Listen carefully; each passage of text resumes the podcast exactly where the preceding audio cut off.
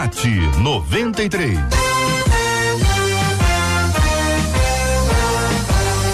Realização 93 FM. Um oferecimento Pleno News. Notícias de verdade. Apresentação J.R. Alô, meu irmão. Alô, minha irmã. Aqui fala J.R. Vargas. Estamos de volta, começando aqui mais uma super edição do nosso debate 93 de hoje, nessa segunda-feira, dia 11 de outubro de 2020.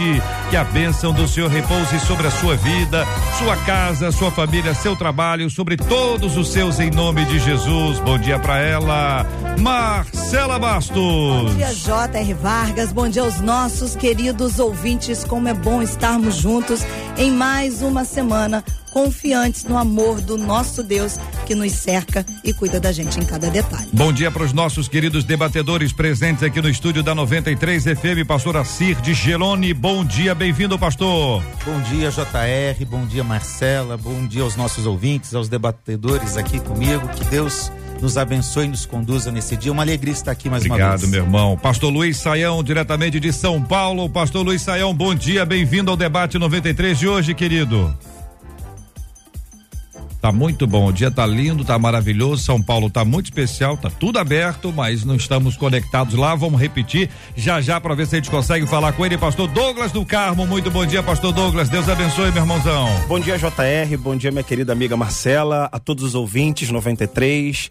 Cumprimento a todos com a paz do nosso Senhor e Salvador Jesus Cristo. Início de semana, que bom começar refletindo sobre um tema bíblico, sobre um tema muito oportuno e, e muito feliz também pela oportunidade que me é dada de, na manhã desse dia, contribuir com a exposição da palavra de Deus. Benção Está ao lado aqui do meu amigo, companheiro, pastor Assi, e lá do outro lado, nosso querido professor Achei que Saião. fosse cantar, Marcelo, pastor Douglas. Meu Deus do céu! Muito bem, são 11 horas e três minutos aqui na 93 FM. Você está interagindo com a gente, participando. Temos aqui as transmissões agora. Quer conhecer o pastor Douglas? Quer conhecer o pastor Assir? Quer conhecer o pastor Saião? Quer conhecer a Marcela Bastos? Aqui disponível na tela para você. Tela da 93 FM. Estamos transmitindo agora no canal do YouTube da 93 FM, canal do YouTube 93 FM Gospel. É só chegar, minha gente. YouTube tá liberado para você interagir com a gente também. Marcela, o chat ali tá funcionando, tá bonitinho. Já estamos lá, já tem gente acompanhando, já tem gente aqui dizendo, ó, a Delma Antônia de Souza disse, bom dia, que Deus abençoe todos vocês. O Rafael Peçanha disse assim, excelente tema, vamos juntos Ó. e coloca, apertem o cinto. Apertem os cintos, minha gente. O piloto, o piloto sumiu, fugiu faz tempo o piloto.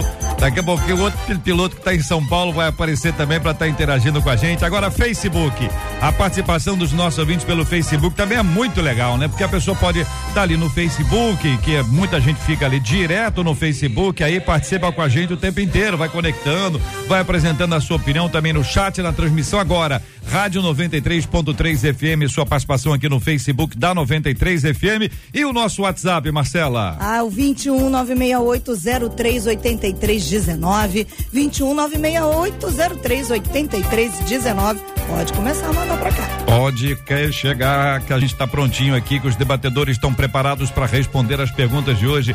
Todas as perguntas hoje têm a ver com a Bíblia, né, Marcela? A gente está conectado com a Bíblia, ouvinte dizendo: acredito que Deus sabe todas as coisas, visto que Ele é o Criador e possui o controle de tudo. Mas pensando nisso, uma dúvida me persegue. Depois de uma dúvida, ele apresenta uma, duas, três, quatro, cinco, seis, sete perguntas.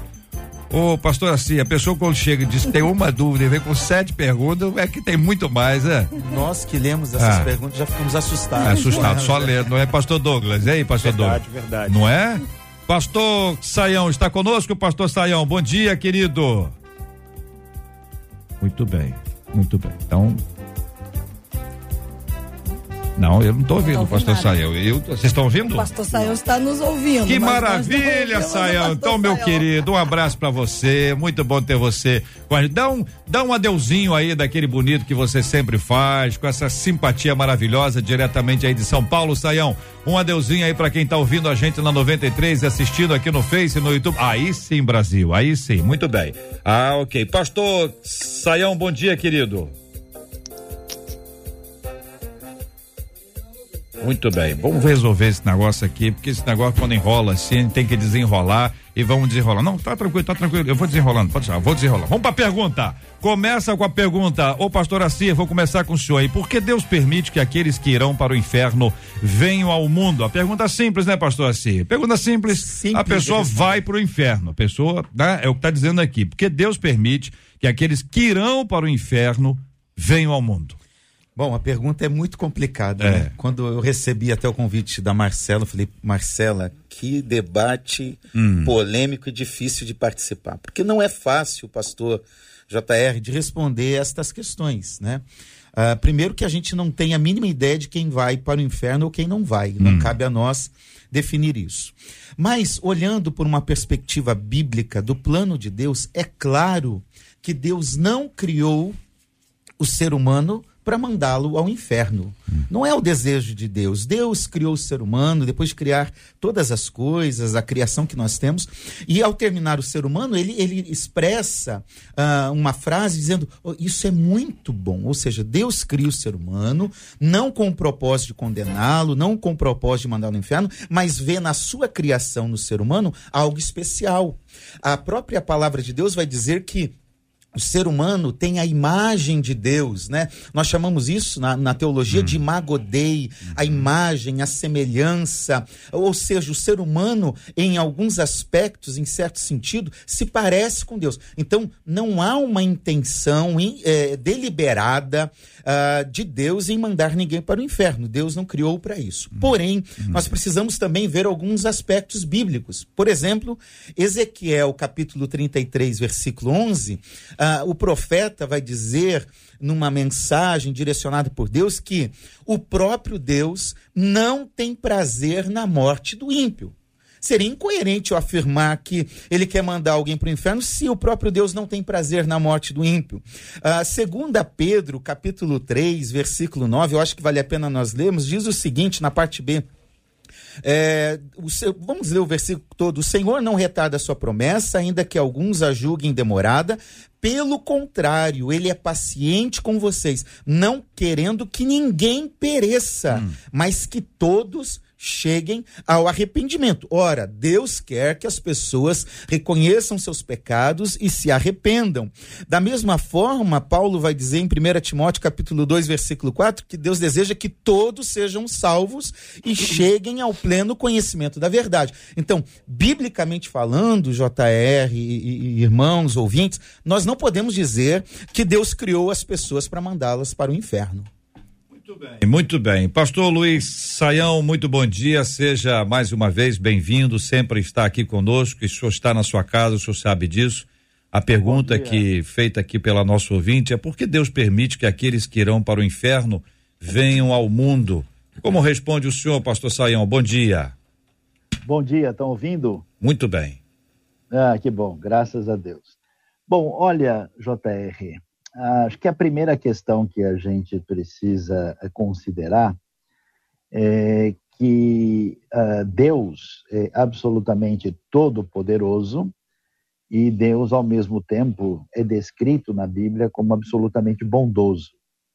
E nessa realidade daquilo que Deus executa na criação, Deus decidiu uh, ter pessoas criadas, seres, uh, uh, conforme nós observamos nas Escrituras, e seres dotados de liberdade, seres dotados com a capacidade de decisão. E essa decisão sempre será uma decisão de amoldar-se à diretriz divina ou num caminho de autonomia. Porque para discutir a questão do inferno, a gente vai no, no âmago da questão que tem a ver com o problema do mal no mundo. Né?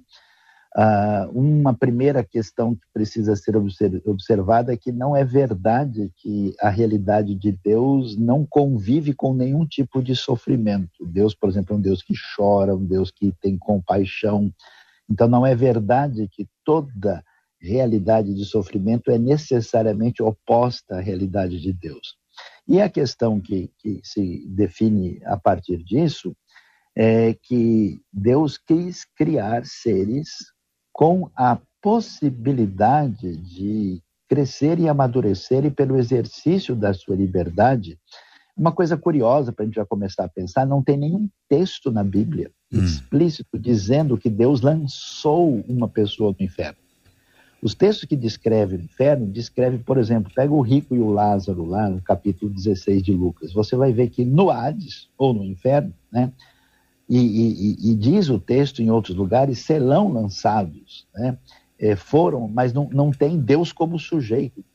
Então, uma discussão muito interessante nesse cenário é que a ideia do inferno, que biblicamente é metafórica, porque você tem um lugar que o bicho não morre, que é feito de trevas e que é um lago de fogo e enxofre. Ora, um lago de fogo e enxofre que tem bicho, e esse bicho não morre e é totalmente escuro com fogo, evidente que isso é metafórico, né? E a discussão que se coloca é a seguinte: será que o, o inferno não é a continuação do tipo de vida que a pessoa decidiu aqui, na continuidade da maneira que ela se coloca, claro que em última instância envolve um juízo divino, mas um juízo de Deus entregar às pessoas a sua própria autonomia e distanciamento de Deus. Nesse sentido, a gente vê que Deus continua sendo bondoso e misericordioso, como disse o pastor Assírico muito corretamente, querendo que todos se voltem para ele, mas a insistência de autonomia, né, quando o indivíduo, em vez de querer que a vontade de Deus seja feita, é feita a sua vontade nessa rebelião, a pessoa tristemente se desloca na direção do seu ensimesmamento é, de sofrimento e condenação. Então, isso começa, digamos, a clarear um pouco mais essa questão que é tão espinhosa e delicada. Muito bem, pastor Douglas, ah, com a gente também, pastor Douglas, eu quero ouvir a sua opinião sobre esse assunto, já acrescentando a pergunta seguinte: não seria melhor essas pessoas nem existirem? Ok. Eu gostaria de começar fazendo a leitura de um texto bíblico, Evangelho de Mateus 25, 41. Então dirá também aos que estiverem à sua esquerda: Apartai-vos de mim, malditos, para o fogo eterno, preparado para o diabo e seus anjos. Então, me parece ficar claro que esse texto deixa para nós a, o entendimento de que o inferno foi preparado para o diabo e seus anjos, não para os seres humanos. Agora, então, por que, que os seres humanos vão parar lá? Eu concordo com o professor Saião quando diz que isso pode ser reflexo de uma decisão tomada em vida. Eles tomam a decisão de em vida viver distante de Deus, então nada mais, entre aspas, justo que se perdure esse estilo de vida é, longe da presença de Deus, distante da presença de Deus. Isso talvez seria é, uma resposta que eu acrescento aqui à fala dos meus companheiros. Em seguida, JR, então a gente pensa, então por que, que esses seres humanos nasceram? Eu acho que eles nasceram justamente para decidirem em vida não irem para esse lugar. Decidem em vida não irem para esse lugar. Eu costumo dizer, ainda a respeito sobre a, a problemática do mal, que às vezes Deus permite o mal para que a escolha por Deus seja uma escolha consciente seja uma escolha consciente. Se não tivéssemos a presença do mal, como poderíamos dizer concretamente que Deus é bom? Se não tivéssemos a presença do mal no mundo, como poderíamos dizer que Deus é todo-poderoso? Ou que pudéssemos fazer uma escolha consciente por Deus, mesmo sabendo que previamente ele nos escolheu primeiro. Então eu penso que a existência do inferno é imediatamente para o diabo e seus anjos, e os seres humanos vão ser ou são os habitantes secundários, tardios, não criados imediatamente para lá, mas isso pode ser de fato uma consequência de uma escolha realizada ainda em vida. Bom, então por que que essa pessoa nasce? Essa pessoa nasce justamente porque ela vai ter durante a sua vida a opção de escolher, ela vai ter a, a decisão de determinar ah, o seu destino. É claro que isso não acontece de decisão única do ser humano. A salvação é dada verticalmente a salvação é nos dada por Deus, mas nós correspondemos, portanto, à salvação. Então eu acho que o ser humano nasce justamente para escapar de lá, uma vez que todos pecaram e destituídos estão da glória de Deus. Deus encerrou a todos debaixo da desobediência para com todos usasse de misericórdia. Então, encerro aqui a minha participação nesse instante. Penso que o inferno foi criado para Satanás e seus anjos, e os seres humanos têm hoje a opção de escolher não viver lá, se obedecerem a Deus e corresponderem à salvação. Até aqui duas perguntas foram observadas. A primeira, por que Deus permite que aqueles que irão para o inferno, eles venham ao mundo? A segunda, não seria melhor essas pessoas não existirem? Daí para frente, a gente tem as seguintes perspectivas: se Deus ama todos aqueles que criou, por que alguns irão para o fogo eterno? Se Deus sabia que o homem iria pecar, por que ele não impediu? Por que Deus permitiu que Satanás, ao ser expulso do paraíso, fosse exatamente para o jardim do Éden? Essa frase está correta? A pergunta encontra fundamento bíblico? Alguns dizem que o Éden era o céu. Tem base bíblica para essa afirmação? Se o inferno foi criado por Deus, quando isso aconteceu? Antes ou após a queda de Satanás? Mas aí nós temos um pequeno parêntese, pequeno, coisa simples, coisa bobagem. Responderem coisa rápida que é o seguinte: uma vez que a, a perspectiva, pelo menos até onde eu vi, que o homem tem aí a possibilidade da sua escolha, da sua eh, vai, não vai, esse céu, esse inferno, falando sobre o inferno específico, vamos passar rápido pro inferno aqui, que esse assunto não é bom, não.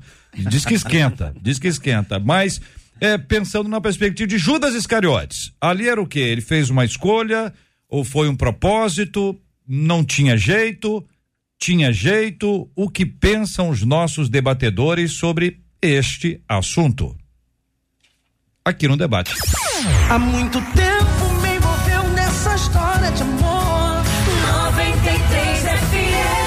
11 horas e 17 minutos. Marcela tá ligada, tá ligada Facebook, tá ligada no YouTube, tá ligada no WhatsApp. E aí, Marcela? Os nossos ouvintes estão aqui acompanhando tudo que os nossos debatedores estão dizendo, mas também já tem pergunta. Né, é, Brasil, olha aí. Tem gente querendo saber, tudo bem, mas e quando a gente morre, a gente vai para onde? Logo Vai. após a morte. A gente quem? A gente. depende, né? Não é isso, pastor Douglas? Não depende, de quem? Não, porque conforme for, né? Conforme for, conforme for. Muito bem. Ah. É, tem uma Mas ele outra- tá querendo, aí a dúvida é o seguinte, pra onde vai Pra imediatamente, onde vai né? imediatamente após a morte. É, dá uma paradinha em algum lugar, dá uma descansada, se vai Onde direto. Fica, se vai Uma direto. pergunta boa, se- aguarda essa aí. Vamos, vamos, vamos responder a de, de, de Judas, que é mais simples, rapidamente vai ter essa resposta. Quem quer começar a responder sobre Judas? Eu. eu Do pastor começar. Douglas, vai lá. Vamos É, eu penso que, é, de acordo com a Bíblia, e com a leitura que eu posso fazer desse texto, Judas ele poderia ter evitado ah, o inferno. Ele poderia ter evitado. Eu entendo que o Judas ele se perde completamente por causa do seu suicídio, por causa do que ele faz com a sua própria vida. E eu penso que ele, se, se ele esperasse um pouco mais, quem sabe ele poderia obter a redenção como Tomé obteve, como Pedro obteve. Eu penso que Judas também poderia obter a sua redenção. Agora, isso não dá conta totalmente, porque a gente tem agora a leitura do Evangelho de João, que diz que ele era predestinado, ele era o filho da perdição, ele era, entre outras coisas. É, eu, eu me encarrego de responder isso com a seguinte lógica. Eu penso que isso é uma leitura depois do fato. Isso é uma leitura depois do fato. O fato ocorre, JR. E após o fato, agora precisa se fazer uma leitura bíblica, precisa se fazer uma leitura teológica sobre o fato. Então, a partir de tudo que aconteceu, os autores bíblicos, os escritores da Bíblia fizeram a leitura sobre quem ele era. Então, já fizeram, portanto, a, a, a, a, conclusão de que ele já estava predestinado para aquilo. Ainda que isso ocorra num plano é, metafísico, num plano espiritual, eu não posso projetar isso para uma realidade humana como é essa que a gente vive. Eu ainda preciso levar adiante é, que o ser humano tem a oportunidade de escolher e ele pode fazer bom uso ou mau uso da liberdade. Agora, depois que o fato ocorre, geralmente nós fazemos isso para quase tudo na vida. Tropecei. Acidental. Aquele tropeço me fez com que eu não passasse na rua três minutos depois onde ocorreu um assalto. Deus me fez tropeçar para que eu não passasse ali. Leitura posterior. Então você faz uma leitura posterior sobre o fato que ocorreu. Então, encerro aqui. Para mim, Judas teve a liberdade, poderia obter o perdão se esperasse um pouco mais. Agora, depois do caso, os autores bíblicos fizeram a leitura teológica. E aí, pastor Acê? Eu, eu gosto também de olhar para João capítulo 12, versículo 6, quando o texto bíblico diz, ah, já fazendo também uma perspectiva de um texto posterior, mas já havia a percepção de que eh, Judas ele não se tornou o traidor naquele momento, ele já vinha numa escolha deliberada de se desviar.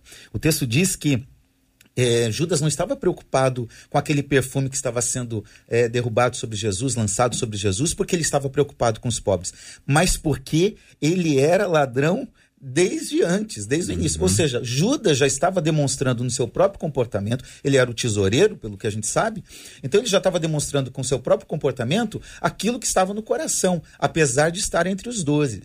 Então, de fato, eh, Judas também já tinha feito uma escolha antes da traição, que era uma, uma escolha de se afastar daquilo que era o propósito de Deus para sua vida, junto com o círculo apostólico que ele convivia. Pastor Saião.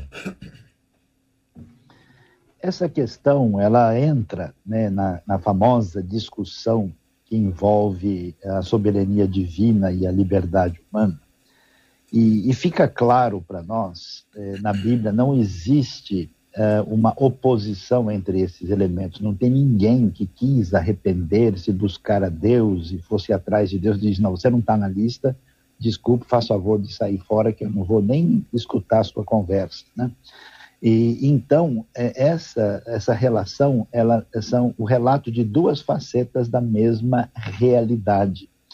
Portanto, apesar de João mencionar a expressão filho da perdição, no texto não trabalha a ideia de que ele é o filho da perdição no sentido em que ele não tinha qualquer alternativa. Ele se define, até porque a expressão filho né, é um semitismo muito conhecido, né, que significa, no final das contas, aí, né, uh, aquele que é o traidor, né, que se definiu, né, ele é o filho da perdição, ele é o perdido, né, seria a compreensão adequada uh, desse, dessa maneira de expressar o texto bíblico. Agora, tem um detalhe importante para ser acrescentado nisso, né, é que existe sim um caminho de irrecuperabilidade de decisão. É, existe uma ideia bíblica, que é a ideia do apóstata, por exemplo, né? a ideia da pessoa que, que chega num ponto em que ele gasta as suas oportunidades de um modo que ele não tem como retornar. Né? E nesse caso, por exemplo, 1 João vai falar: saíram de nós porque não eram dos nossos, porque se fossem dos nossos teriam permanecido conosco. Essa temática, na verdade, está na teologia, mas ela faz parte da história da filosofia. Né? O famoso prêmio Nobel uh, de literatura do senhor Par Lagerkvist, chamado Barrabás, que virou filme e foi estreado, estrelado até pelo Anthony Quinn, famoso ator, ele, ele mostra isso, o Barrabás tentando arrepender-se sem conseguir, porque teria gasto as suas opções. Então, com Judas, diante de tantas evidências de Jesus, ele fecha o seu coração, segue o seu próprio plano e, ao mesmo tempo, isso não escapa ao conhecimento e à soberania divina. Então, ao mesmo tempo, ele é alguém que rejeita e se condena na sua caminhada e se define no final como o filho da perdição. Muito bem, ouvimos aqui as falas dos nossos queridos debatedores sobre esse assunto que envolve aqui a questão de Judas, para que você tenha participação também dentro dessa linha. Marcela, só para repetir a pergunta que você fez anteriormente, para a gente ficar aqui uh, com ela na nossa mente. A nossa ouvinte quer saber para onde as pessoas vão imediatamente após a morte. Daqui a pouquinho nós vamos responder a esse assunto. Aliás, vamos responder, não, né, Marcela? Vamos é perguntar. A parte boa aqui é perguntar. Eles vão responder. Muito bem, voltando aqui para o nosso tema. Se Deus ama todos aqueles que ele criou, por que alguns irão para o fogo eterno? Não estou na mesma esteira para ir respondendo dentro das, as, das colocações que fez o ouvinte. Pode começar, pastor Assir? Claro, vamos lá. É, claro que aqueles que estão indo para o inferno, eles estão indo, como nós já vimos aqui na fala do pastor Saião, do pastor Douglas porque decidiram não crer em Cristo. A gente gosta muito de João 3,16, que descreve um dos versículos áureos da Bíblia mais importantes e esquece da, da sequência. Olha o 17. Porque Deus enviou o seu Filho ao mundo não para que condenasse o mundo, mas para que o mundo fosse salvo por ele. Quem nele crê não é condenado, não vai ao inferno, mas o que não crê já está condenado, porque não crê no nome do unigênito Filho de Deus. Então, não fizeram a, a, escolha, como nós já falamos, dentro dessa responsabilidade humana, de olhar para a obra de Cristo, a vida de Cristo, a morte de Cristo, a ressurreição, a ascensão, que a gente chama aqui da obra da cruz, não entenderam, não aceitaram, não decidiram é, é, receber essa salvação oferecida por Deus e fizeram uma escolha equivocada. E aí Parece que Deus não ama. Hoje em dia está na moda falar, não, Deus é amor e parece que esquece os outros é, aspectos da ação de Deus, né? Uh, os outros atributos de Deus. Deus é amor tanto quanto ele é justo, quanto ele é justiça. Então existem outras, outros atributos, aquilo que Deus é, aquilo que ele faz, que devem ser considerados. E esse amor não é um amor complacente, um amor permissivo, né? Romanos capítulo 11, versículo versículo 22 diz: Olha, considera, pois, a bondade de Deus, mas considera também a severidade de Deus. Esse Deus que ama, a Bíblia apresenta também, é, ele como um Deus que também se ira contra o pecado, que se ira contra ah, todo tipo de maldade que há no mundo. E Deus não ignora o pecado. Pelo contrário, ele, ele trata do pecado. Agora, esse amor é sim uma ação de Deus, uma iniciativa de Deus, é porque ele nos amou primeiro. Primeiro é João capítulo 14, versículo 19. Nós só podemos amá-lo porque ele nos amou primeiro. E nos amou tanto que nos ofereceu uma solução, JR, antes de todas as coisas. A Bíblia diz que o cordeiro foi oferecido, foi imolado antes da fundação do mundo. Então, alguém já disse que antes de Deus dizer haja luz, ele disse haja cruz cientes da queda, cientes do pecado, cientes da condição humana, Deus ofereceu em Cristo Jesus, antes da fundação do mundo, a solução para o pecado. Então, aqui para resumir isso, uhum. o inferno não é um lugar para, os para o qual as pessoas simplesmente estão caminhando ou foram mandadas, melhor uhum. dizendo, foram mandadas, enviadas. O inferno é um lugar que alguém decide tomar uma direção, que começa a seguir, é um curso estabelecido na vida muito antes de chegar lá. Então não é que Deus vai pegar no final, vai, você está aqui e está lançado no inferno. Não, hum. é essa pessoa que deliberadamente começou a andar. Se as pessoas optaram em viver uma vida distante de Deus nesse tempo, por que, que na eternidade elas deveriam viver uma vida próxima de Deus e não no inferno?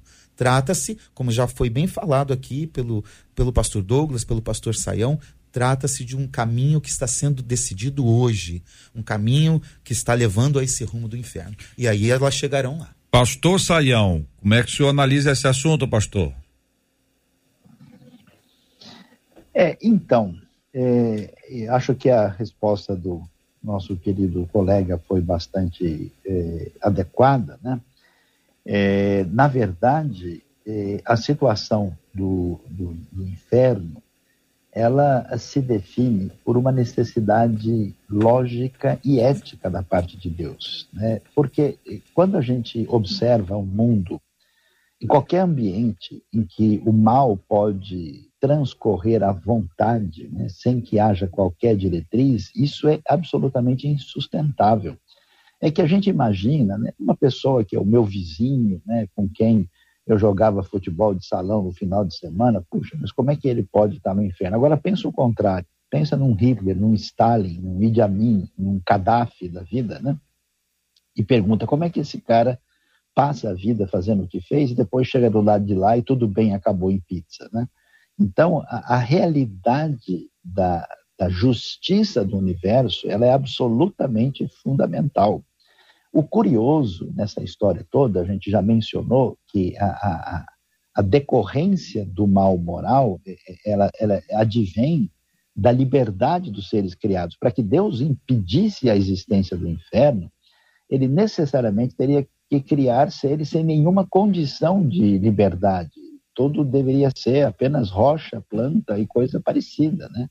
E nesse caso nós teríamos um outro universo. Deus, na sua soberania e sabedoria, faz isso e ele cria esse universo e a atitude do não reconhecimento de Deus, da fuga do amor de Deus e do ensimesmamento é, que é autônomo e que leva o indivíduo na direção oposta a Deus e que faz com que ele não aceite a, a, a centralidade da ideia da cruz, faz com que a pessoa caminhe diretamente na direção que o seu desdobramento psicológico, moral e espiritual está levando. Então a gente vai ver que realmente a ideia, por mais que ela seja dolorida, e ela é muito dolorida do inferno, é uma necessidade ética, teológica e tem uma coerência na avaliação teológica geral.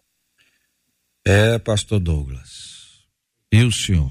Eu vou dizer que o que, que mais. pensa o senhor à vista dessas coisas? Eu vou dizer o que mais. Bom, JR, Hum. eu gostaria de, de reforçar dizendo que o inferno é o que todos nós, todos nós, merecíamos. Pela distância de Deus, pela mancha do pecado adâmico e Deus, pela eficácia do sacrifício na cruz do seu Santo Filho, nos oportuniza o céu. Então, dizer que somente alguns ou só os maus é que estão destinados ao inferno é não compreender o todo da, da, da misericórdia divina antes do envio do seu Santo Filho Jesus. Então a gente precisa classificar que não somente os maus, os ímpios ou os distantes de Deus é que estão previamente condenados ao inferno. Todos nós, a raça humana, o gênero humano estava. A partir do sacrifício de Jesus, é nos oportunizada é, o céu, é nos oportunizado o céu. Se a gente, depois de tudo aquilo que a gente já falou, aceitar o sacrifício de Cristo, corresponder ao sacrifício de Cristo, entregar a nossa vida a Cristo, entre outras questões. Então é importante deixar isso claro, o JR, porque ah, o nosso ouvinte, a pessoa que está do outro lado, ela pode pensar que Deus está fazendo um processo de seleção. Deus está fazendo um processo de seleção considerando o mérito humano, considerando a moral humana, entre outros fatores. Quando na verdade não. Até nós cristãos sabemos que se fosse por nossa própria conta ou moral, o nosso destino final era o inferno. Eu acho que todo cristão ajuizado tem essa consciência. Então, por que, que nós hoje temos a certeza de que vamos morar eternamente com Deus no céu? Porque a gente decidiu é, mudar essa situação a partir de um reconhecimento do sacrifício de Jesus. Então, o nosso ouvinte, ou até a pessoa que fez essa, essa pergunta, essa proposta, também precisa ser tomada dessa consciência. Que até o cristão merecia também. Até o cristão merece também enquanto sujeito. Mas nós decidimos em vida, reforçando a fala do pastor Assi, reforçando também a, sala, a fala do professor Luiz Saião, nós decidimos em vida não ir para lá. E uma das formas, uma não, a única forma é reconhecer o sacrifício de Jesus Cristo. Muito bem. Então, a partir do reconhecimento do sacrifício de Jesus, que é feito pela fé, não é isso? É, é uma atitude de fé, resulta de uma ação de Deus em nós e a gente tem esse encontro com Ele e não sai da minha mente a figura do ladrão, do salteador, do malfeitor que estava ao lado de Cristo no ato da crucificação. Talvez seja um bom exemplo para a gente apontar alguém que teve a vida inteira desregrado, ou pelo menos, não sei se é a vida inteira. Saião conhece mais ele, a região lá, de repente tem mais informação, os parentes e tal. Já teve lá 557 vezes, mas ele teve uma vida desregrada, pelo menos durante um bom tempo. E naquele momento final, ele teve uma experiência extraordinária, estava com Cristo. Ao lado, do, do outro lado, é, supostamente, né? Você tem três pessoas, Jesus no meio, um de cada lado. Um de cada lado, um fala uma coisa, outro fala outra coisa. Um trouxe uma fala acusatória, vexatória, né? E o outro trouxe uma frase, uma frase de misericórdia e um pedido. Um pedido. Saião, analisa esse tempo aí, esse processo da salvação pra gente. Olha, JR, quando a gente fala nesse tema do inferno, e muita gente do contexto secular, né, apresenta exatamente, olha, vou trazer uma questão difícil que as pessoas de fé cristã não vão ter uma resposta para isso. É curioso que se a gente olha direitinho para a realidade bíblica, a gente vai ver como o, o inferno de fato sendo o desfecho dessa realidade de autonomia autodestrutiva que se define no ser humano. Tem um pensador, né, que é muito valioso na história da teologia chamado Søren Kierkegaard. Kierkegaard dizia que o homem e o pecado são a mesma coisa e que no fundo do coração humano existe um desespero que se define porque uh, nós queríamos ser Deus e não podemos, e nos desesperamos a perceber que somos o ser frágil e limitado que nós somos. E a vida humana é marcada por isso. E ele enfatiza a necessidade desse encontro com Deus. E a coisa maravilhosa que existe no Evangelho, ao contrário, é que diante do caminho que é a trajetória esperável do nosso próprio inferno, como a consumação final daquilo que vivemos e fomos, Deus resolve interferir. Por isso, né, aquela frase poderosa né, de muitos avivalistas do passado, que quando chegarmos na eternidade, enxergarmos o tamanho do nosso pecado diante da santidade de Deus e percebemos que nós deveríamos estar condenados e chegarmos lá e virmos que nós não fomos, nós ficaremos tão extasiados e faremos ah! e isso vai durar a eternidade toda. Né? Então, a grande questão é exatamente como Deus, diante disso, ele interfere na história, ele se aproxima de nós, identifica-se conosco, Deus se torna o Emanuel, Deus conosco em Cristo Jesus, e resolve pagar a minha dor, pagar o preço por mim. Então, quando essa, essa consciência surge, você compreende de fato a amplitude, a profundidade do Evangelho e, e que no, na, na, avaliação humana, né, o meu erro parece como um sujeito socialmente bem comportado, pelo menos ao que parece, né, é bem melhor do que o ladrão da cruz ou do que um assassino ou um traficante do morro ou até mesmo um corrupto político, né? Mas diante da santidade de Deus ninguém fica de pé. Né? A gente tem que gritar como Isaías: "Ai de mim, né, que sou alguém de lábio impuro e habito num povo que é semelhante a isso". E aí a gente vê de fato a interferência de Deus na história para nos perdoar através de um amor incondicional de uma graça assim impressionante. Eu me lembro daquele hino extraordinário que sempre mexeu com a minha cabeça, do amor de Deus sendo singular, ainda que o mar todo fosse tinta e todo o céu fosse papel, nem mesmo assim se poderia descrever o amor de Deus demonstrado em Cristo Jesus para nos salvar. Muito bem, são 11 horas e 37 minutos no Rio de Janeiro. Marcela trouxe uma pergunta importante de um dos nossos queridos ouvintes, aliás, uma querida ouvinte, perguntando quando a pessoa é, morre, para onde ela vai, é isso? Imediatamente após a morte. Imediatamente após a morte. Aí estão considerando que ela tá, tá na dúvida se vai, é, ela até quer saber o céu, ela, a questão da não é, não é a questão do inferno ou é o inferno, ou é o céu, ah. ou se vai ficar esperando em algum lugar. Essa é a pergunta. E aí, gente, tem um tempo? É imediato? Essa pergunta tinha que ter ficado com um dos dois aí. Com... É, bom, fica à vontade aí. Em, em, geral, quando a pessoa vê, ela acrescenta mais uma e passa a bola, entendeu? É. Olha, tem esse ponto também. Ah. Bom, na, numa perspectiva teológica, nós temos hum. é, poucas informações na Bíblia sobre esse aspecto, né? Tem sim um ponto ou outro. Uh, e as informações que tem, a gente, a gente consegue tentar interpretar algumas coisas. Então, alguns acreditam, por exemplo, uh, eu não estou dizendo que é o que eu acredito ou que sim, seja sim. correto, é só uma constatação do que uhum. se acredita, o sono da alma. A pessoa entra num estado de, de sono e vai ficar aguardando. Uhum. Outros acreditam que uh, o termo paraíso, por exemplo, que você falou, JR, é, quando Jesus diz ao ladrão da cruz, estará comigo no paraíso, é um estado intermediário para aquele que vai ser salvo, uh, ou o Hades, como também uma antessala do inferno, né? uhum. uma sala de recepção do inferno, onde a pessoa está aguardando. Né? Uh, e também existe uma perspectiva de que é, não existe a questão da temporalidade. Nós estamos acostumados a lidar com tempo cronológico, amanhã, dia de 24 horas, um ano, dez anos, mil anos.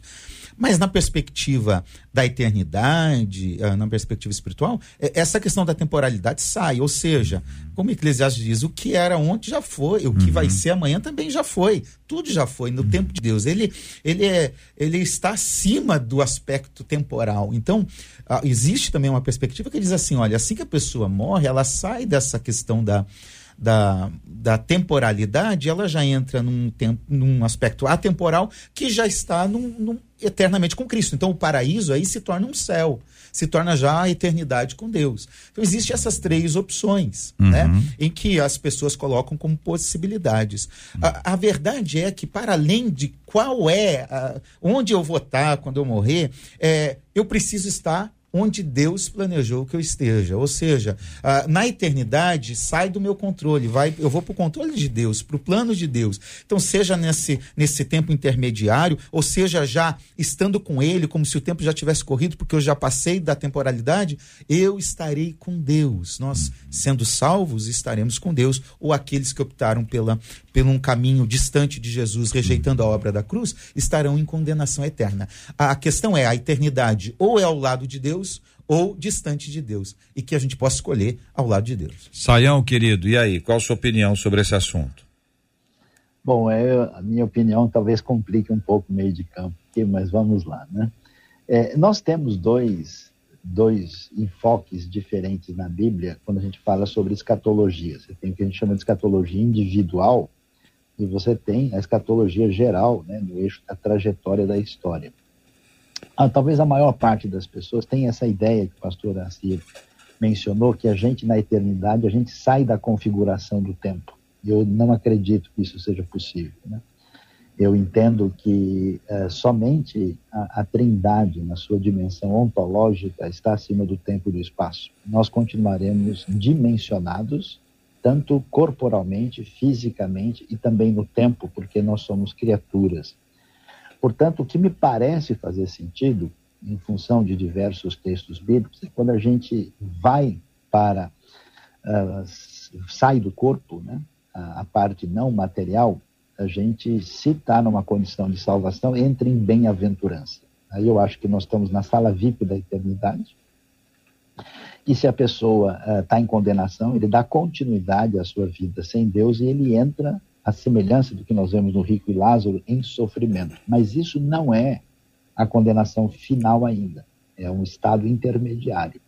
Depois, no final dos tempos, quando acontecer a ressurreição, que é a redenção final, que envolve a redenção da criação, e aí nós temos a referência ao, ao, ao grande juízo do trono branco, aí sim você tem o que a gente chama de uma condenação definitiva, porque a nossa vida eterna não vai ser fumacinha flutuando, a gente vai estar com o corpo ressurreto. E, na minha opinião, vamos servir a Deus no universo, incluindo a própria terra. porque Deus cria novos céus e nova terra e vai redimir toda a criação. Então, nesse sentido, é, a gente não vai imediatamente para o céu definitivo, mas a gente vai para uma situação de bem-aventurança até que todas as coisas sejam devidamente restauradas dentro do panorama da redenção divina. Mas Pastor... isso é um negócio um pouquinho complicado. Não, tá, tá animado, tá bem animado. Pastor Douglas, e o senhor? Deixou o que para mim? Olha, olha aí, Brasil. Você tem que responder primeiro, rapaz. Deixou o que para mim? Meu Deus, meu Deus. Hum. Bom, não, não tenho o que dizer, não tenho o que fazer senão concordar com a fala do professor Saião e também do Assi. Uhum. É, concordo que o condenado vai também para uma antessala, talvez, lugar de tormento, de ranger de dentes, e finalmente para o lago de fogo e enxofre, que segundo o Apocalipse será inaugurado pela besta que sobe do mar e da terra, ou seja, o anticristo o falso profeta, de acordo com a corrente escatológica dispensacionalista, por exemplo. Então, faço coro às palavras do professor Saião, o que morre sem Cristo vai para uma antessala, tomando consciência do porquê está lá, ele tem consciência do porquê está lá, e ali ele aguardará a, a, a, redenção final do planeta, que nós acreditamos também que o planeta também passará pela redenção, pela restauração, e aí, subsequentemente, todos os condenados vão para o lago de fogo e enxofre. Da mesma forma, o salvo. Da mesma forma, o salvo. O salvo vai para a antessala, paraíso, bem-aventuranças, seio de Abraão, não sabemos descrever concretamente o que é. Mas esse ser humano salvo, esse cristão salvo, vai para essa antessala e aguarda a redenção final para coletivamente adorarmos a Deus no novo céu e na nova terra, como o professor Simon falou. Não outro céu e outra terra, mas novo céu e nova terra. Muito bem. Se o vinte discordar, faz parte, porque são opiniões que são dadas sobre esse assunto. Afinal de contas, é uma questão complexa, não é um negócio simples nós temos várias opiniões sobre esse assunto. A pessoa, não, eu discordo completamente. Bem-vindo ao clube, todo mundo pode discordar, não tem problema algum. E se tiver alguma dúvida, ela será sanada. Ela será sanada. Lá, na eternidade. eternidade. Chega lá e fala assim, "Ih, rapaz, o negócio é o seguinte, o pessoal tava errado, o pessoal tá, era muito melhor e tal. Então, assim, esse é o tipo de assunto que eu queria dizer a você, não vale a pena brigar por causa disso. Tem outros motivos, outras ações importantes para você enfrentar. Esse é um, esse é um, é um tópico que você tem várias possibilidades e a única maneira de resolver esse assunto é presencialmente, não tem como. 11 horas e 45 minutos aqui na 93 FM. Esse é o Debate 93 e nós estamos juntos aqui na melhor. Este é o Debate 93, com J.R. Vargas, na 93 FM. Por que Deus permitiu que Satanás, ao ser expulso do paraíso, fosse exatamente para o jardim do Éden? É uma pergunta, pastor Douglas, e eu pergunto ao senhor: a pergunta está correta ou ela está equivocada? Eu acho que a pergunta faz sentido. A pergunta faz sentido. Mas a gente, para responder, a gente precisa considerar que o Éden é a geografia dos primeiros habitantes. Então, de acordo com, a- com o relato bíblico, se o Éden é a geografia dos primeiros habitantes, faz sentido que Satanás seja lançado e vá, portanto, perseguir, atrapalhar, desconstruir o plano de Deus, onde tem a coroa da sua criação. Faz sentido. Por quê? Porque é o lugar onde tem seres humanos. Não, mas por que que Deus permitiu? Aí já Ah, estamos sim, respondendo a segunda permitiu? etapa é isso aí. Vamos lá, vamos lá. É, eu creio que Deus permitiu que Satanás caísse e muitos foram para o inferno, de acordo com 2 Pedro 2,4, e outros ficarem soltos, é, para que o ser humano pudesse passar pelo mesmo processo ou um processo semelhante que os anjos passaram. E aqui eu respondo mais detidamente. Eu creio que os anjos, em algum momento, se tem, eu não tenho certeza, mas tiveram liberdade, tiveram livre-arbítrio. Os anjos tiveram, em algum momento. né? Em algum momento, eh, os anjos tiveram liberdade e fizeram novamente, ou talvez pela primeira vez, mau uso da liberdade. Satanás, de acordo com o livro do Apocalipse, comanda um terço do- dos anjos e todos eles recebem abruptamente a queda. E agora eles vão para o, o jardim do Éden. Eu creio que até Gênesis 1, 30, 31 e Gênesis 3, verso 1 em diante, a gente tem esse espaço de intervalo, esse espaço de interrupção que mostra a perfeita criação de Deus, até Gênesis 3, 1, mostrando, portanto, a criação. Durante esse, durante esse intervalo, houve a queda. De acordo com 2 Pedro 2,4, alguns anjos não vieram para o planeta Terra. Já ali pode ter sido a origem do inferno, ou seja, então aqui pode ter sido a origem do inferno. Então, imediatamente após a queda, Deus pode já ter criado o inferno e coloca lá uma legião demoníaca no inferno e outras que eu não vou saber responder na terra. E aí, então a gente dá continuidade à resposta. Por que, que Deus permitiu que uma legião habitasse a terra? Eu penso que Deus, após a queda, vai decidir fazer com o gênero humano a mesma coisa que ocorreu no céu com os anjos. Como a gente pode saber se Deus é bom se não tivéssemos a presença do mal? Como podemos fazer uma escolha consciente por Deus se não tivéssemos alternativa? Então, o Satanás, o diabo, desce no jardim e agora vai viver como principal opositor à salvação humana para lançar luz, lançar clarão, para que o ser humano pudesse fazer uma escolha consciente por Deus. Então, assim como os anjos fizeram mau uso da liberdade, agora o gênero humano também tem a opção de fazer bom uso ou mau uso da liberdade. Por isso, na minha resposta, Satanás caiu no jardim. Saião, o senhor concorda? São várias eh, questões aqui a serem consideradas e, e vamos assim eh, pensar né, eh, na dimensão tão importante da questão da liberdade. A liberdade ela está associada ao conceito de amor e amor é a referência mais importante da realidade da criação divina, não só porque Deus é amor, mas porque toda ação soberana e poderosa de Deus, ao abrir espaço em si mesmo para dar origem ao universo e a toda a criação, especialmente aos seres pessoais, é essencialmente uma alteridade que se configura no ato de amor extraordinário. Então, quando os seres criados é, é, rejeitam a Deus, que o mal não tem uma existência em si ontológica, ele é uma negação de Deus, nós temos o princípio do mal.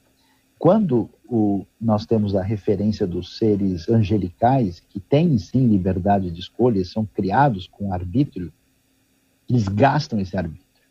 O curioso é que eles rejeitam a diretriz divina sem tentação.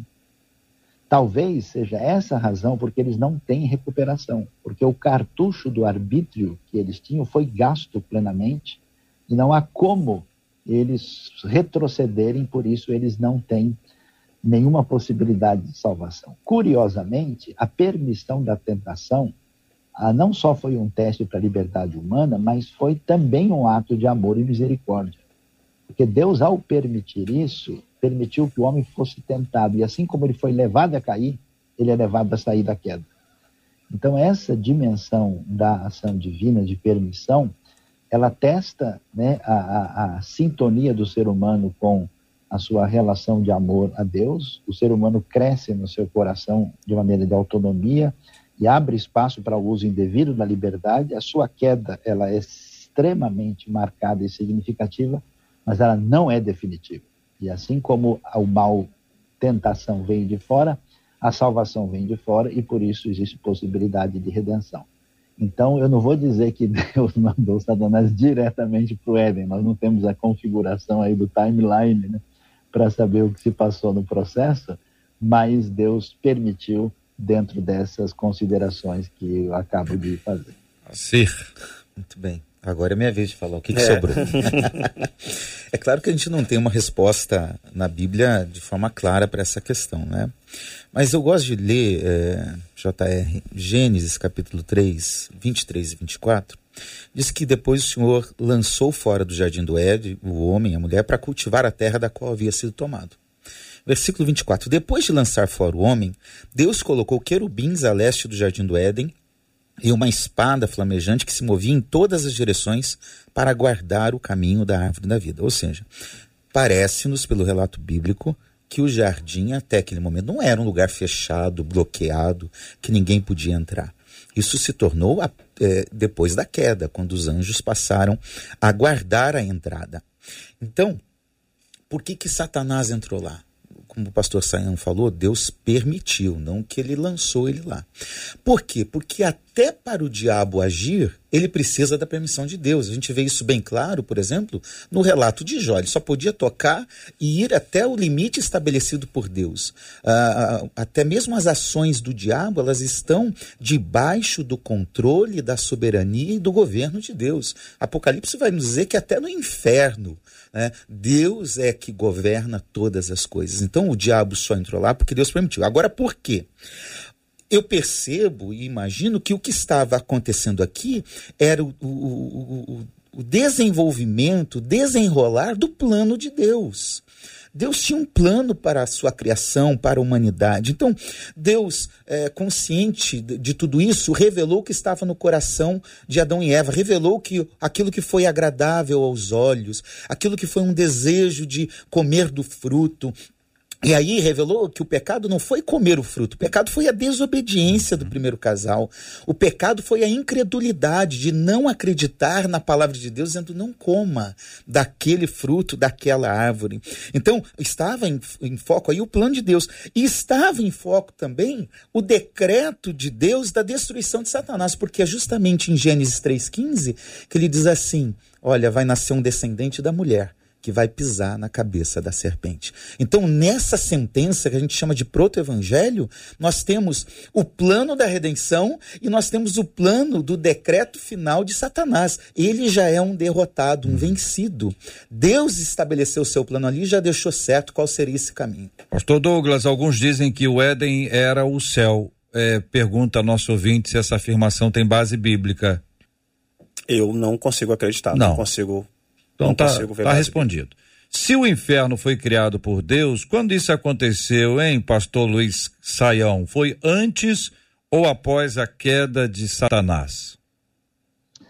Ah, esse tipo de pergunta talvez não considera a, a, realidade que o que acontece no plano da ação divina na história tem enfoques diferentes. É como perguntar dentro da discussão teológica, né? Quando surge a igreja? Ela, antes da fundação do mundo, ela surge no Antigo Testamento, ela surge no Pentecostes.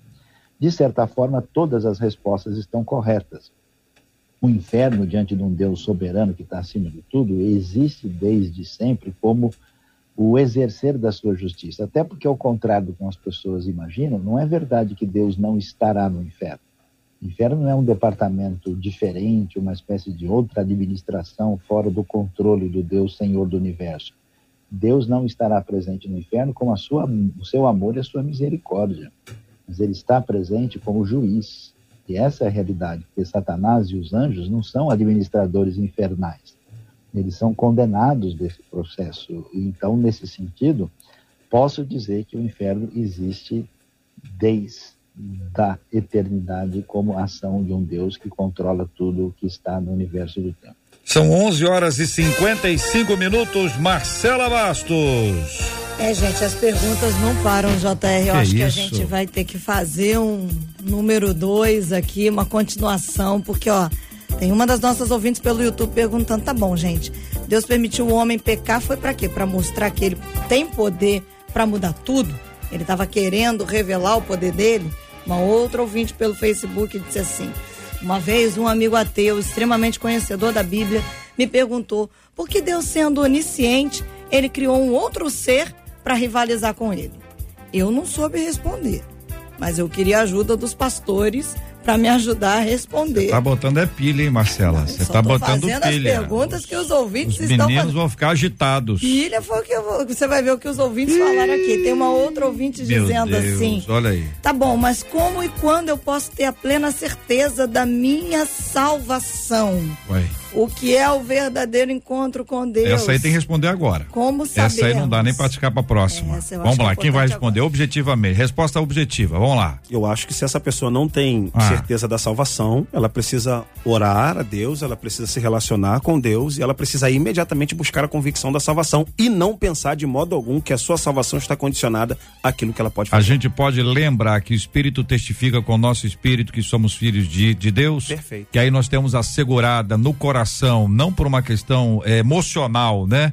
Mas por uma questão espiritual e bíblica que a salvação nos foi nos foi apresentada e que nós abraçamos. Estou dando todo cuidado aqui para usar as palavras mais assim é, amplas para que não haja nenhum tipo de dificuldade em relação a esse tópico. Nós vamos orar por, por essa ouvinte, Marcela.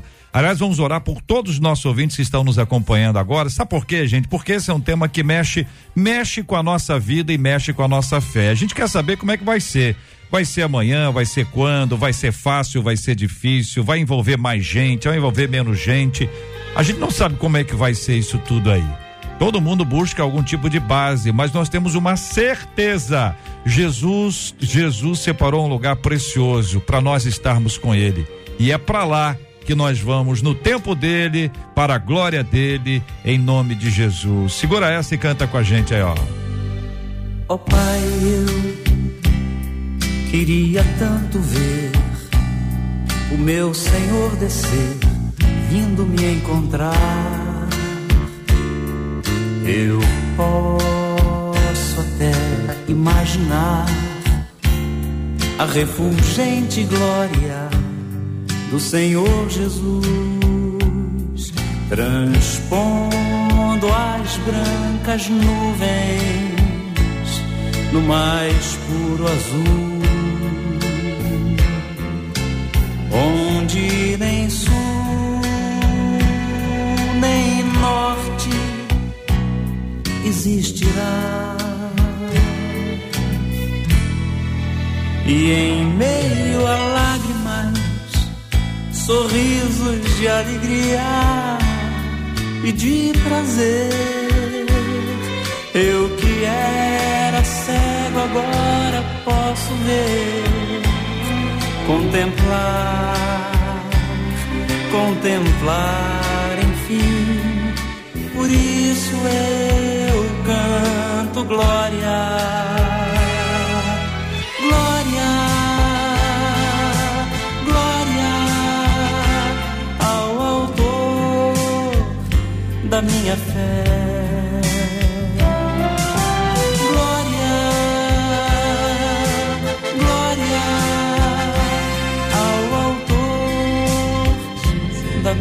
Fé. É essa a nossa perspectiva. A gente pode ter dúvidas sobre um assunto, você pode discordar de um ponto, concordar com outro, mas uma certeza nós temos: o Senhor Jesus, o nosso Deus nos ama, o Espírito Santo vem para nos convencer do pecado, nos levar à confissão de pecados, ao arrependimento, a uma mudança de vida.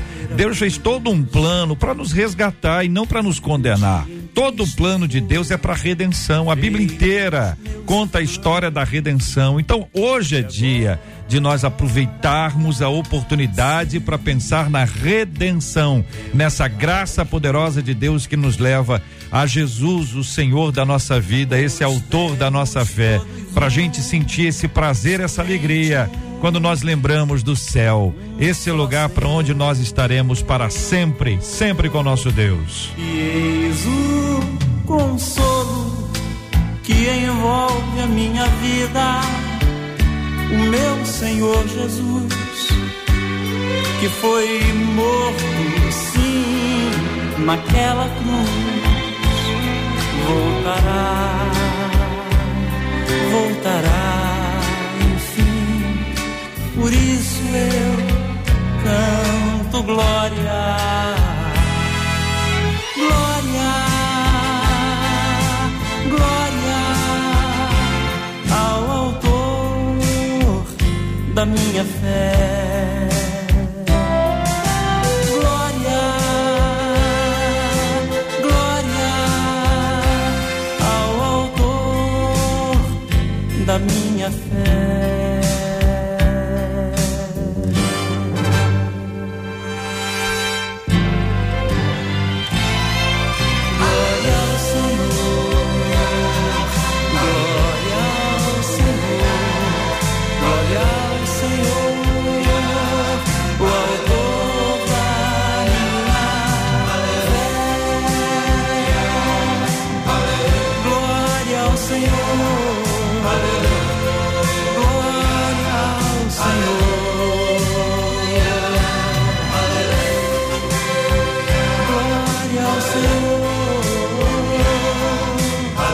Esse é o grupo Logos, minha gente, autor da minha fé.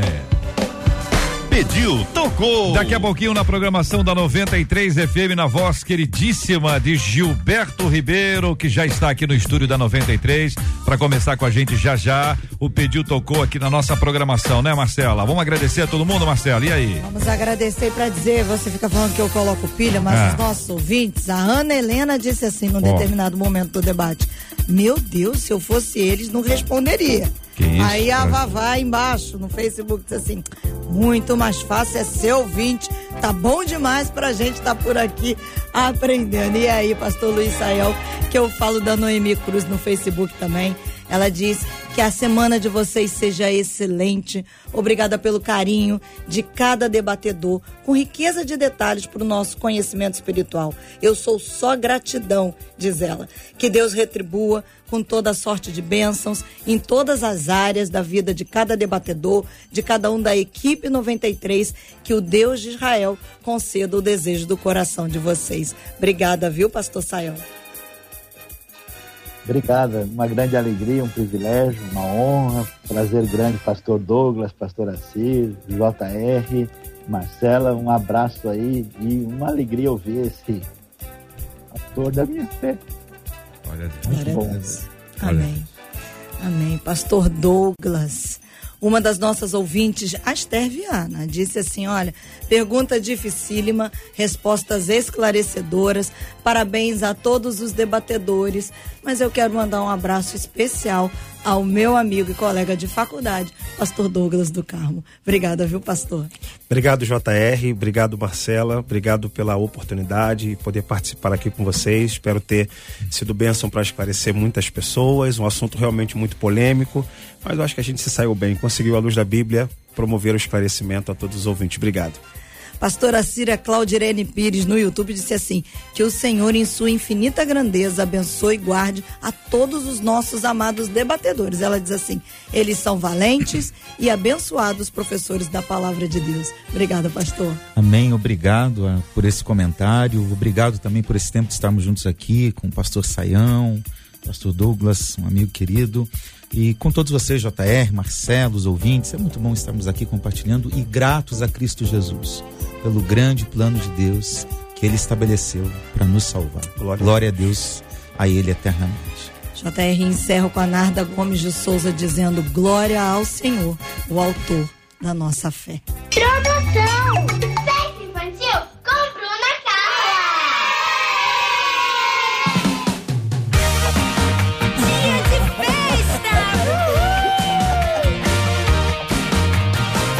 Vou pedir, Marcela, a sua ajuda para que o português apareça na câmera aqui. Ele precisa aparecer, que afinal de contas é aniversariante de hoje, para estar conosco aqui, para ser visi, vis, visto aqui pelos nossos queridos ouvintes.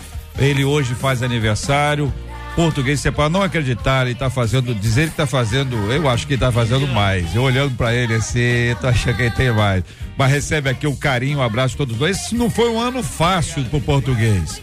O português viveu uma experiência que Marcela já viveu, eu vivi, de ouvir os anjos cantando, uma luz no fim do túnel, falar assim, agora eu acho que eu tô indo, mas Deus foi gracioso para conosco e também para com ele, preservando a sua vida e permitindo que hoje, português, a gente pudesse estar aqui agradecendo a Deus pela sua vida, pedindo ao Senhor que ele renove sobre você as bênçãos generosas e poderosas da parte dele, para que você continue sendo fortalecido na presença de Deus e que a graça do Senhor, que é maravilhosa, encha o seu coração com aqueles presentes espirituais que não podem ser comprados e adquiridos em lugar algum. Parabéns, Portuga! Aquele abraço, Deus abençoe, meu irmão. Obrigado. Muito bem, minha gente. Olha aí, vamos agradecer e é sempre bom quando a gente agradece e pode celebrar a Deus agradecendo ao, ao nosso Deus pela bênção da vida dos nossos queridos companheiros de trabalho. A Rádio 93 conquistou meu coração. É, é o coração. Essa é a 93, minha gente. Nós vamos orar, né? Vamos apresentar diante do Senhor a nossa vida. Vamos apresentar diante do Senhor você que acompanhou a gente. Está dizendo, Senhor, olha, eu não sei se esse negócio se vai direto para o céu, se para no paraíso, se depois é aquilo. Eu, eu quero estar lá. Eu quero estar lá. Mas você ouviu o assunto e bateu uma dúvida. Será? Será que eu vou? Bateu essa dúvida? Nós vamos orar com você. Eu vou pedir o pastor Assir para orar conosco. Nós vamos ter um momento de oração de entrega. E essa é uma oração de entrega, uma oração muito simples, onde você diz: Senhor Jesus, eu entrego a minha vida nas suas mãos. Você precisa admitir que você não tem mérito, que o mérito é de Jesus, que a obra é dele, não nossa, não sua, não minha, não de ninguém. Que nós somos pecadores, exatamente por isso precisamos da salvação. E esta salvação é graça divina. Só há um mediador entre Deus e os homens, Jesus Cristo. Não foi ele que disse: Eu sou o caminho, a verdade, a vida, ninguém vem ao Pai senão por mim.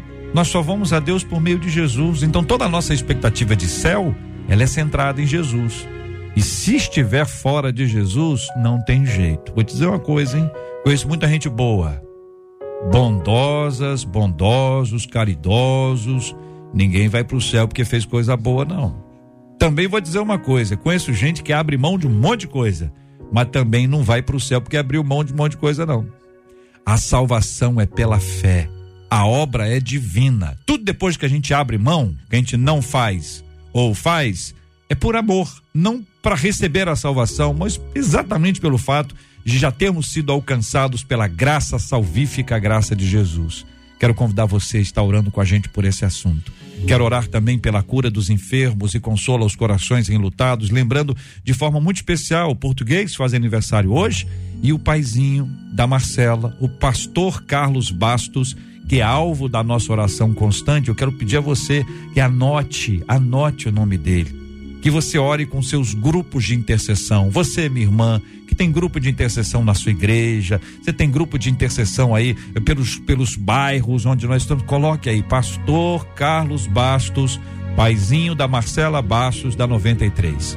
E nós vamos clamar ao Senhor. E a oração do justo pode muito em seus efeitos, como diz a palavra do Senhor. Vamos orar? Pastor Assis, o senhor pode orar com a gente? Vamos orar. Pai, nós te louvamos porque o Senhor é bom, porque Sua misericórdia dura para sempre em nossas vidas. Nós te louvamos porque o Senhor é o nosso Deus Criador e também o nosso Deus Salvador. Nós te louvamos pelo plano perfeito que há em Cristo Jesus. Porque a nossa história não é um acidente, não é um acaso, mas o Senhor escreveu um plano e a Bíblia descreve esse plano de salvação. Eu oro por todos os ouvintes que neste momento estão é, entregando a sua vida a Jesus, reconhecendo Ele como Senhor, como Salvador de suas vidas, que estão recebendo a convicção que o Espírito dá, o convencimento do pecado. Ó Deus, que essas pessoas tenham um encontro especial neste dia com o Senhor Jesus e passem a ter convicção, certeza da salvação que o nosso bondoso Deus tem nos dado. Ó Deus, nós te louvamos pela vida dos aniversariantes, de todos que estão aniversariando hoje, em especial aqui pelo português, pelo pastor Douglas, que foi ontem. Nós louvamos ao Senhor pela vida dos teus filhos, por mais um dia de vida, de saúde, pelo cuidado, pelo sustento e assim também de todos que estão nos ouvindo. Ó Deus, nós te louvamos. Nós oramos por cada pessoa enferma, doente, que está sofrendo neste momento, de repente num hospital ou mesmo em casa, todos aqueles que estão infectados pelo Covid. Ó Deus, em nome de Jesus, que a tua graça restauradora possa envolver essas pessoas e que a cura possa vir, a restauração plena e completa, em nome de Jesus. De forma especial, oramos também pelo pastor Carlos Bastos, nosso querido amigo. Senhor, cuida do teu filho nesta recuperação no hospital. Ó Senhor, usa o corpo médico, cada médico que está no atendimento dele, que a tua bondosa mão esteja conduzindo toda essa etapa, ele possa se recuperar para a glória de Cristo Jesus. Nós também te louvamos por esse dia.